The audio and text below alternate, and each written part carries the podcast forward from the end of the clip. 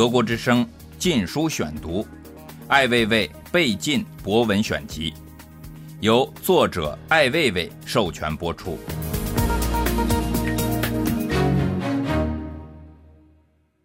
这漫长的路，中国还没有形成有规模的现代主义运动。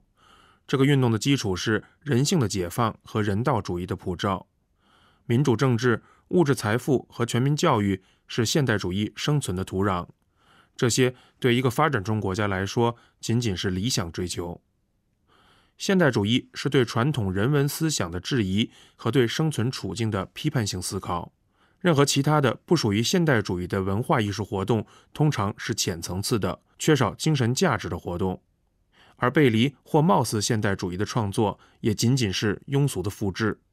现代主义不需要面具和头衔，它是觉悟者的原始的创作活动，是对生存的意义和真实处境的终极关怀，是对社会和权力的警惕，不妥协，不合作。觉悟来自于自我认识的过程。来自于充满了对精神世界的渴望和追求，来自于永恒的怀疑和困惑。出于这种无畏，在现代主义作品中展示出不加粉饰的真实、恐慌、空虚和无聊。这不是一种文化上的选择，如同生命不是选择。这是一种对自我存在的关注，是一切精神活动的基石，是认识上的终极目的。对于存在方式和精神价值的思考是现代艺术的核心问题。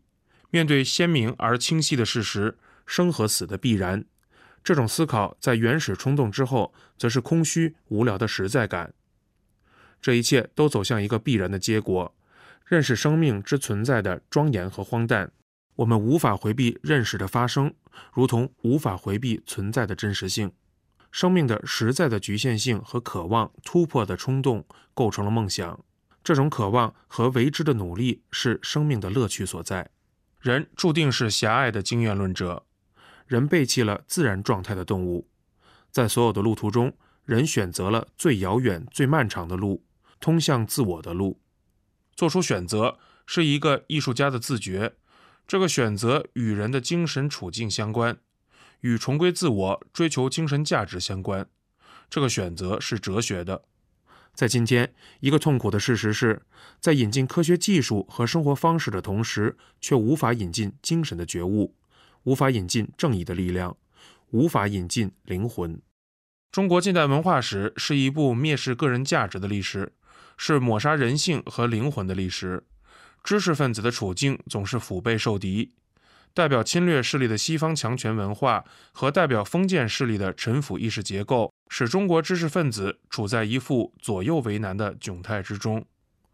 近百年来的历次改革都对西方文化的依附开始，以对自身传统的妥协告终。简单的效仿和权力抗争构成了中国近代文化发展的主要特征。毫无疑问，这艘古老的大船靠近了民主的岸边，沟通。认同、理解、容忍的态度正在取代强制和排斥的手段。人们意识到，文化和精神上的极权主义、排他主义致使人们目光短浅、意志萎缩和精神品质低下。对观点的掩饰、对问题的回避，都是对生存价值的怀疑和否定。这是对神灵的亵渎，对愚昧和落后的认同，对强权和不义的支持。在今天的文化艺术中，依然缺乏最基本的关注：艺术家的社会职能、觉悟和批判的独立性。种种对语言的探讨、对手段和媒介的挪用、对方式和内容的抄袭，都难以掩饰艺术家在自我觉悟、社会批判和独立创作上的缺陷，暴露出实用主义和机会主义的市侩作风，反映出精神价值的贫乏和品味低下。将对潮流的关注转变为对个人方式和问题的关注，将对形式的探讨转变为对生存处境、精神价值的探讨，艺术才能有所觉悟。这漫长的路。一九九七年十一月，灰皮书。德国之声，禁书选读。建筑与空间，在建筑中。主要因素是空间，空间与行为者的关系，空间与空间的关系，空间的开始、延续、转换、消失。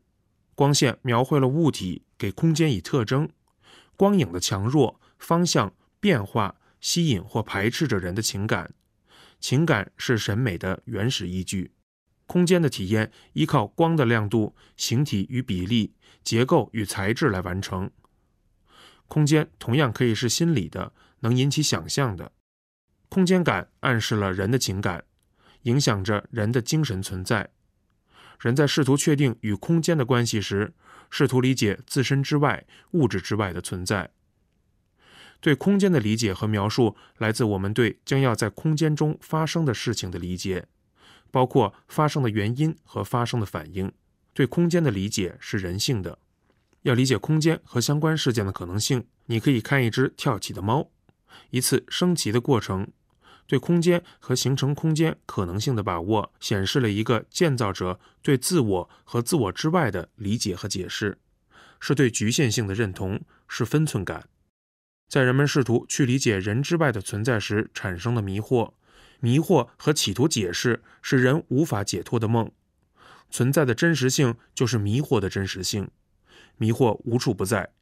人对真实性的永恒的追求，来自人对迷惑的永久依赖。人是自身的障碍，无法超越是人的命运，没有人达到彼岸。建造是非自然的，是人为自己做的事情。实用功能是说谁用和怎样用，同时说你是谁，含义是什么。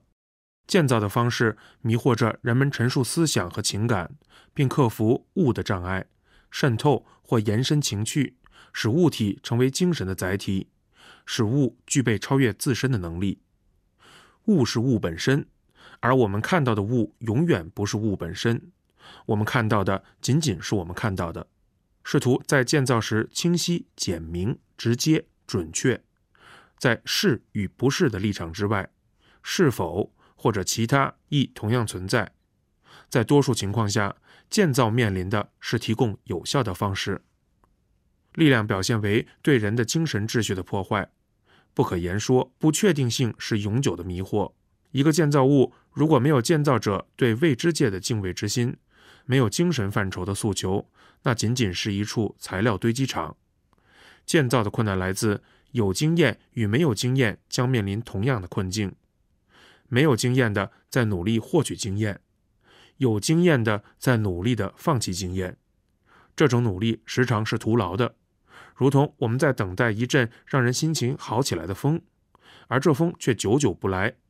这如同在玩一个看上去十分简单的游戏，却无法找到显而易见的答案，而不得不推翻过去的全部努力，重新再来。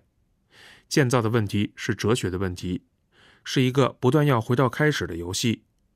每一次建造都是一次试图提问，而答案总是从我们身边溜走。像是一只扑向自己影子的黑猫，一无所获。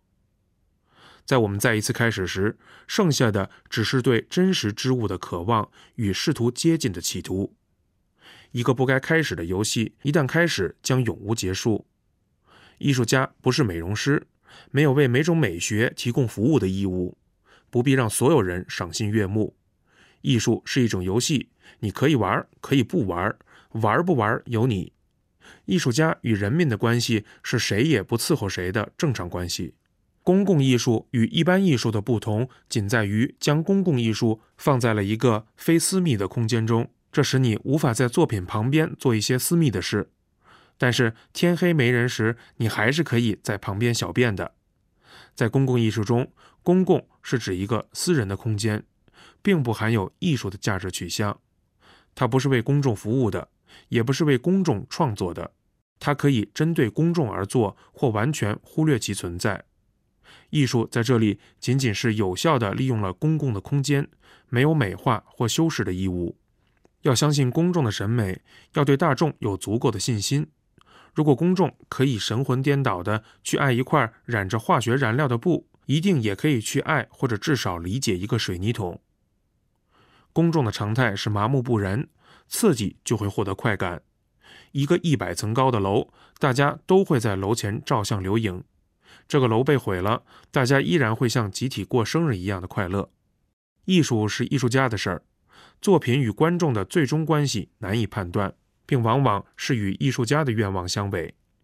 对艺术的理解有如嗑药，你要么不知道什么是嗨，要么你已经嗨了，再不需要其他人告诉你什么是嗨，你装嗨，你知道。我不懂什么是美化环境，环境为什么需要美化，谁来美化和怎样美化？通常我们看到的结果都是适得其反。众多的公共艺术是对大众的平庸情趣的修饰，是对安全与稳定的心理的认同，是统治者的实用价值与伪美学的滥用。主流的正统意识、安全感和对此的美化，由此而产生一系列相关的情感。以及为此而付出的种种努力，构成了中产阶级社会理想的核心。这个社会理想和由此而产生的法律、教育、宣传以及种种代价，是平庸政治和社会美学的基础。有意思的艺术品是对传统、流行和通俗的美学、社会意识形态的有效的打扰，对平庸的美学、理想、信仰的瓦解和颠覆，构成了现代主义与现实生活的冲突。同时，也公开表明了现代主义的真实身份。一件作品不足以让人不舒适或感到异样，不值得去做，这是一个艺术家与昏庸之徒的区别。二零零二年三月，德国之声《禁书选读》，艾未未被禁博文选集，由作者艾未未授权播出。